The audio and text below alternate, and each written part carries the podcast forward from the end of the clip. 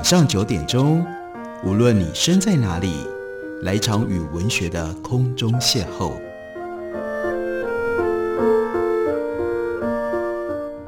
杨照谈书，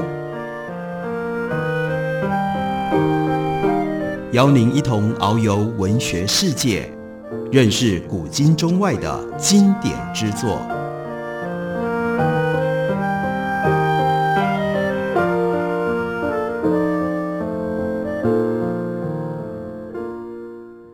听众朋友，大家好，欢迎收听杨照谈书。本节目以台北广播电台 FM 九三点一，每个星期一到星期五晚上九点为大家播出。我是杨照，在今天的节目当中要为大家介绍的，这是英出版的新书，中文的书名叫做《误判的总和》，作者是 James Timring 千瑞。他是从认知心理学以及他自己的本业，那是实验病理学的教授，从这种非常严格科学的角度，要来跟我们讨论。在书里面警告我们，许多的认知其实是经不起严格的检验的。开头的时候，他就有这样的感慨，他说：“我们人类对于自己实在是太过于热衷了。”从古至今，西方哲学、心理学、生物学、神学的学术研究，有相当大一部分都曾经尝试要解释，像人类这样绝妙无比的东西，到底是如何形成的。对亚伯拉罕诸教的神学家们来说，人类是按照宏伟如上帝的形象所造成的。早在古代，哲学家就以推理能力做出明显的区隔，将人类分到高过于其他所有动物的类别。亚里士多德把人类形容为理性的动物，笛卡尔觉得动物就是像无法思考的自动机器，只有人类有能力推理。当然，这一类的哲学家，他们也都知道，人类不时会，应该说常常会做出不理性的行为，但他们把这样的现象解释成为那是无法压抑潜伏在我们心中所具备的动物倾向。不论人类是否随时都在进行推理，他们都是唯一有推理能力的动物。研究哲学让我们开发了心智，并且学会让理智能够控制我们的行动，也让我们达到和宇宙本质和谐一致的心灵内在和谐，而迈向美好的人生。用现代的用语来说，不论人的理性是诸神或者是单一上帝的天赋，还是天择的结果，其实并不重要。明白可见的是，人类的推理能力超越了地球上所有动物的类似的能力，并且让我们和野兽有所区别。不过，认知心理学这个领域却一反长久以来自吹自擂的那套伟大叙事，在不过五十到六十年之间，描述了人类认知在观察、感知和推理上不断增加的连串错误。这样的弱点虽然只在某几类问题，还有某一些特定的情况下最为盛行，但必然就是存在的。当然，人要怎么想、怎么做，并不是全人类都一样。每一个人的认知不一样，特定的经验、特定的遗传、特定的环境变相，还有特定的文化脉络之类的这些因素，也都影响了一个人可能如何去运作他的心智。尽管如此，所有人类的头脑里都还是装着某一种版本的，这是。基本结构的人脑会使用一种我们都具有的整体认知设备。他说：“当我在讲人类认知的时候，我指的是平均来说，人类怎么思考。也就是说，并非指特定某一个人会如何思考，而是说人多半或者说绝大多数的人他们会如何思考。我们对人类认知的全新理解令人震惊。”认知心理学家用五花八门的方法，一而再、再而三地证实，人类连在简单的推理逻辑任务上都会一直失败。或许更令人担心的是，人类有一种缺陷，使他无法看到并且去理解周遭世界的真貌。先不用谈，我们恐怕无法用世界的事实逻辑推理。我们甚至一开始连大部分的实际情况都观察不到。最令人烦恼的一点，那就是。人类对自己思考有着贫弱到不行的这种洞察力，并且对我们处理资讯的方式，还有不同因素对这些处理程序所造成的影响，通常都无所察觉。这并不代表我们缺乏能够深入心智的洞察力。关于我们的心智如何运作，我们其实有相当多的知觉。对人类来说，思考为何我们得到；对人类来说，去思考为什么我们会得出某一些结论，去评估我们可能受了什么样的影响，去解释我们抉择背后的理由，还有推理的过程。这大家知道，其实是轻而易举的。问题在哪里？问题是在思考、评估、解释的过程当中，我们常常出错。我们在精神方面的自我评估，就和人类在观察和推理的时候一样，很容易出错。就连笨手笨脚犯错了的时候，我们往往还自我感觉良好，认为那是正确无误的。不管怎么样，这本书重要的就是要指出来。认知心理学解释了人类为什么花了那么多时间，试着要去解释人有多了不起，因为这是我们的天性，我们的天性惯常倾向于从好的一面来误解自己。在这里，他举了，在这里他举了有趣的例子，那就是美国知名的棒球选手，后来担任总教练的 Yogi Berra。他留下了很多很多的名言。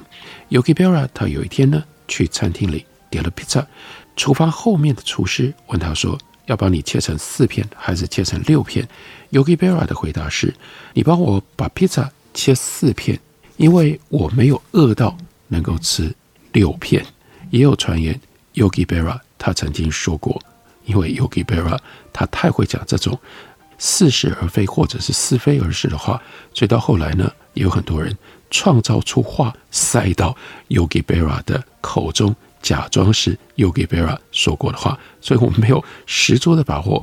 这的确是 Yogi Berra 说的。这句话说，棒球有百分之九十取决于精神，剩下的那一半，那就是靠体能了。这两段话大家有没有觉得好笑？因为这两段话都违反了直觉当中分数运作的规则。平淡无奇的分数 （fraction），尽管概念上很简单，但却有复杂的细微差异。因此，我们既容易出于无知而误解分数，也容易被刻意操纵分数的人所误导。我们把百分比啦、风险啦这类问题当作是寻常的概念来运用，而且运用起来还很有效。所以，当我们误解 fraction 分数的时候，我们常常自己都不会留意到。可能因为几率跟频率这一类概念是要用在群体上，而人类的认知是在经验相传的这种游牧小群体环境当中演变而来的，并不是分析了一组一组反映人口的资料之后，用这个资料作为背景脉络所发展出来的。清润告诉我们，他是在芝加哥北边的郊区长大的。他说，每年寒假，我们家都会开车南下。佛罗里达度两周的假。早些年前，我父亲在军中曾经搭乘一架在空中发生引擎故障的飞机，后来迫降，非常的惊险，让父亲深信飞行很危险。所以，我们一家无论去哪都开车，因为父亲觉得比较安全。至少按照我们的估算是这样的。所以在佛罗里达，主要休闲娱乐是在海滩上闲逛。他说。然而，我实在很讨厌进入墨西哥湾的水域，因为当时《Jaws》这个鼎鼎大名的影史大片《大白鲨》横扫电影院，所以看了《大白鲨》，当然觉得不要进到海里去。不，我想要长命百岁，我才不要粗心冒险行事，例如说去搭飞机，或者是让自己暴露在鲨鱼的攻击之下。然后呢，他带着一点。开玩笑的幽默的口气，他说：“我很高兴向各位报告，我那聪明的人生策略和深思熟虑的人生态度，就完全如我所计划的那样生效了。一直到我写这本书的时候，我既没有遭遇空难，也没有遭受鲨鱼的攻击，从各方面我都还活得好好的。”他说：“不管是从你自己体验过，或者是从他人那里听来的经验，这都是我们。”日后抉择进行考量的时候的重要资讯，为了避免曾经让你有过不良经验的情况，我们会基于现有的资料来理性判断并且行动。尽管说资料的量很小，如果你曾经听说某一些人在从事某一个活动的时候过世，你就会觉得似乎应该要避免做那件事。你看到了一则某人在某个状况底下遭到杀害的新闻报道，而想要避免那些情况，这是合乎常识的作为。然而，在评估做某一件事情相较于做另外一件事的相对风险的时候，选择听从个人经验和道听途说的证据，而非基于群体的整体资料，问题就很可能很大了。但令人遗憾的，也就是，也就是，也就是 t i m r i n 他这本书特别要指出的是，令人遗憾，人往往是这样不那么理性的在选择。自己的行为的，我们休息一会儿，等我回来继续聊。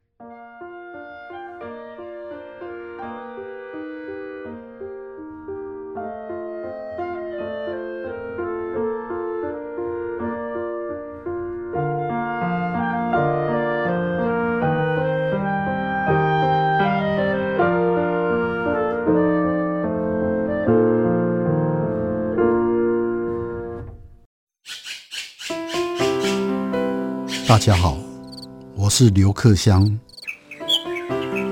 亲近自己的城市，找回城市的温暖。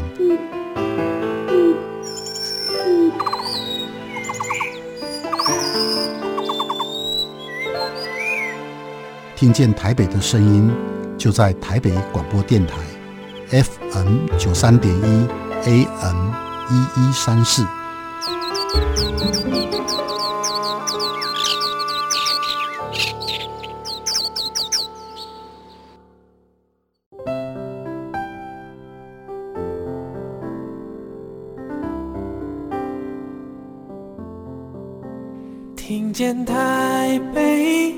声音，拥有颗热情的心，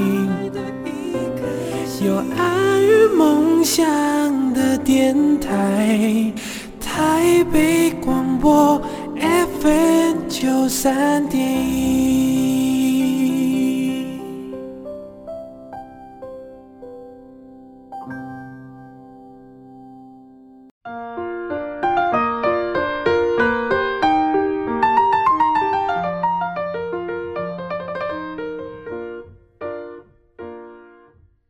感谢您继续收听《杨照谈书》。本节目以台北广播电台 FM 九三点一，每个星期一到星期五晚上九点为大家播出到九点半。今天为大家介绍的是英出版的新书，作者是 James Chimring。这本书的书名叫做《误判的总和》，它相当重要的是集中从认知心理学的角度跟我们说，我们对于分数 （fraction）。在一般日常生活里留下了一些什么样的印象？运用这些数字，因为这种不见得正确的印象，又会指引我们、导引我们产生一些什么错误的判断、错误的行为。来，我们来看一下这样的问题，大家可以思考一下：一根球棒和一颗棒球加起来是一点一美元，球棒比棒球贵一美元。那问大家，棒球多少钱？很多人会直接的就回答，那棒球应该是零点一美元。可是你算，那这么一来，球棒跟棒球加起来一点一美元，问题解决了。但等等，再多想一下，就发现一个问题：一美元只比零点一美元不是多一美元，是多零点九美元。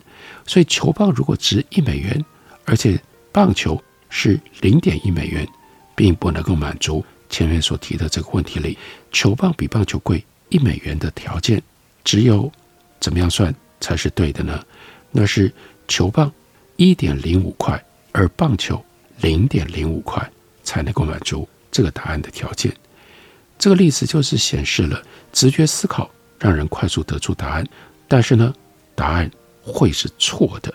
心智用一种比较简单、可以轻易解决的问题。去替换了比较复杂的难题，而这个替换是下意识当中发生的。这样做的人甚至不知道这个替换产生了。人透过一套我们称之为叫做 attribute substitution 属性替代的程序，认为自己是在分析面前的实际问题，但没有察觉在下意识使用了一个比较简单的问题来替换掉比较复杂的问题。有一种思考的捷径，那就是用轻易想起的实例或者关联性来估计频率和几率。面对很多事物，即便低风险的事件在我们这个微环境里发生的几率没有比较高，我们还是会选择性的留意低风险事件。飞机失事的时候，我们会在新闻上听说，而那就产生了强烈的印象。新闻给了飞机失事头条，有的时候连续好几天都是头条，接连不断对遇难者家属进行访问。在那之后，靠着侦查报告调查，这件事还可以连续再讲好几个礼拜，甚至好几个月。相比之下，新闻不会报道每一天没有遇难的航班总量。好莱坞就拍了不少航班遇难的电影，例如说《Flight 93》，例如《The Horror at Thirty Seven Thousand Feet》，还有《Terror in the Sky》。另外有许多着重描绘空难的电影，像是《Cats Away》以及《Final Destination》。尽管感知如此，但其实空难非常非常少见。每天死于车祸的人数，比死于空难的人数实在多上太多了。车祸不常上新闻，而且就算报道了，跟空难相比也是短短的带过。电影里面也会出现车祸，但我们很少看到整部片都在演车祸。车祸就只是用来造就一场帅气的爆炸，或者是当作发生在背景的特效而已。南加州或许比其他地方更有可能发生地震，但从芝加哥飞往佛罗里达，并没有比飞去其他的地方更可能发生空难。所以回到 Timlin，所以回到 Timlin，他小时候的经验，一家想着要如何去佛罗里达的时候，但那个时候父亲曾经惊险遭遇的空中经历，那样一个空难的画面跟回忆，在心中立刻就被取用了，导致即使车祸的风险明明远高于空难，但是都宁可开车，也不会觉得开车更危险。这就是。风险符合分数形式，所以就从错误感知分数来解释这种捷思法如何影响了风险的评估。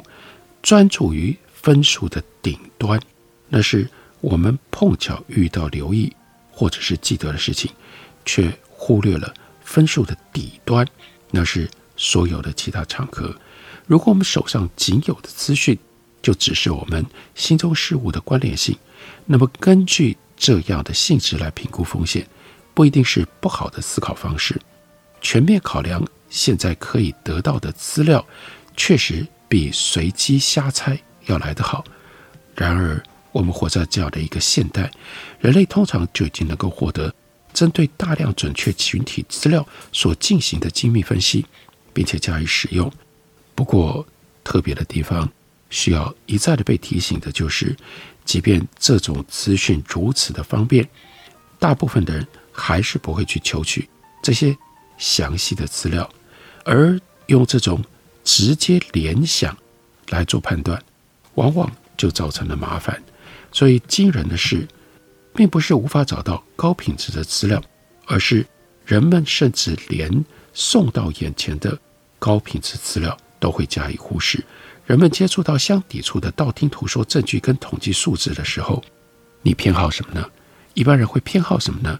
抱歉，我们通常相信的是道听途说。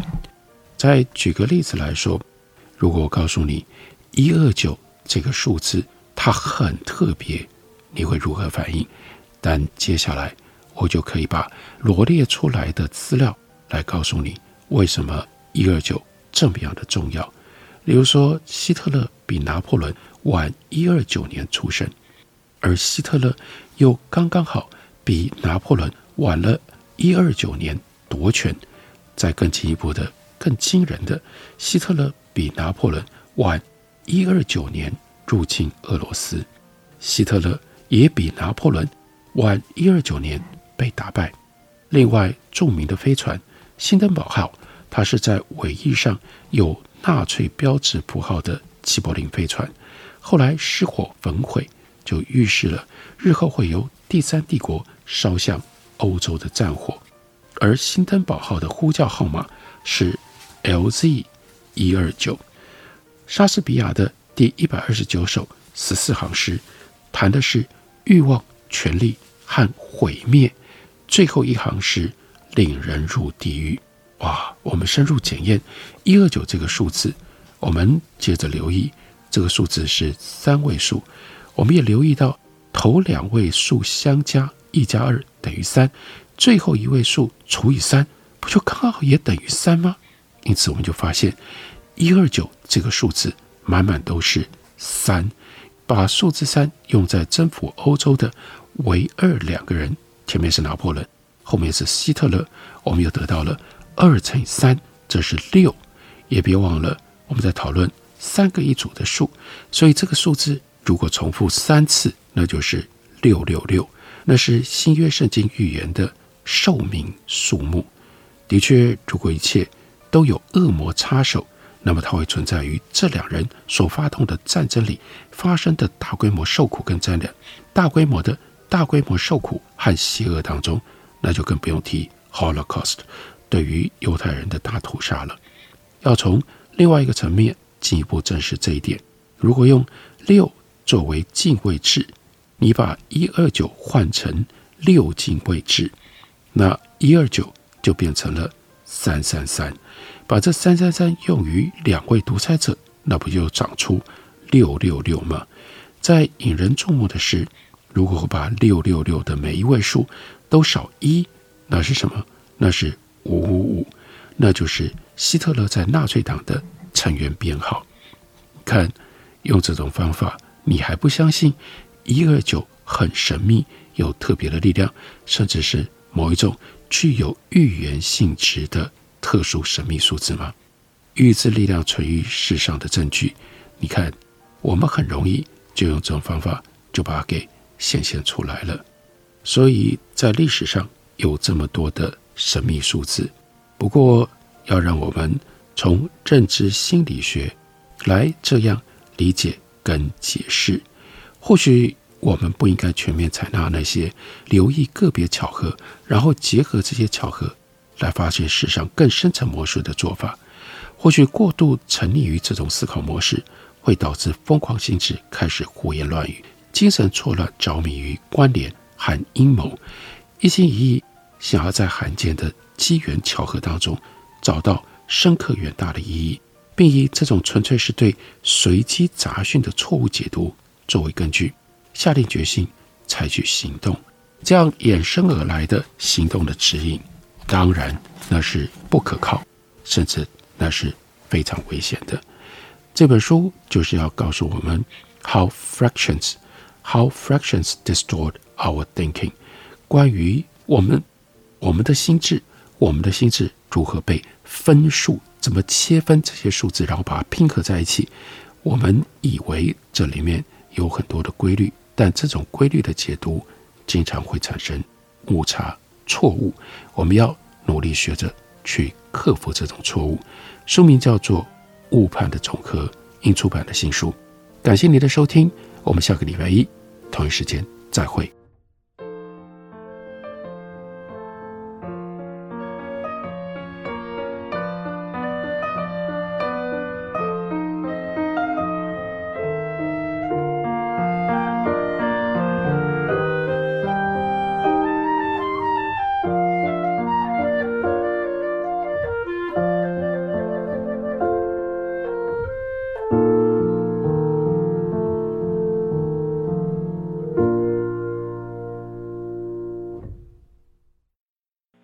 所拨的电话无法接听，请稍后再拨。The number you have dialed is not available.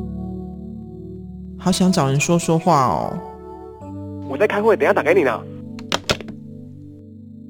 需要的时候，怎么你们都不在身边？一九二五依旧爱我，卫福部二十四小时安心专线一直都在。生活没有过不了的难关，珍惜生命，拥抱希望。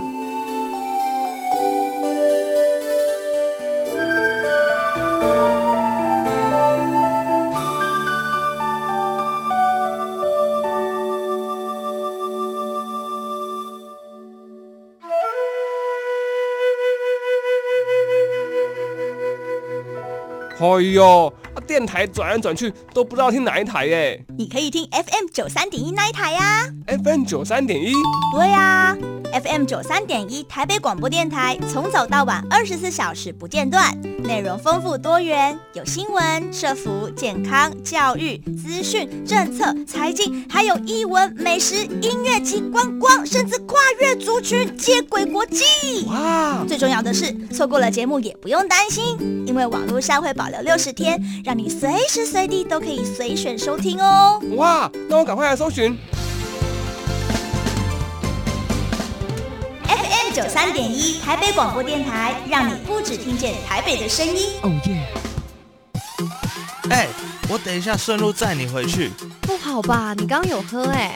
哦，我还很清醒啦，只喝一点点而已，我又没醉。哎，不行啦，现在酒驾被抓到啊，连乘客都会一起被罚哎。啊？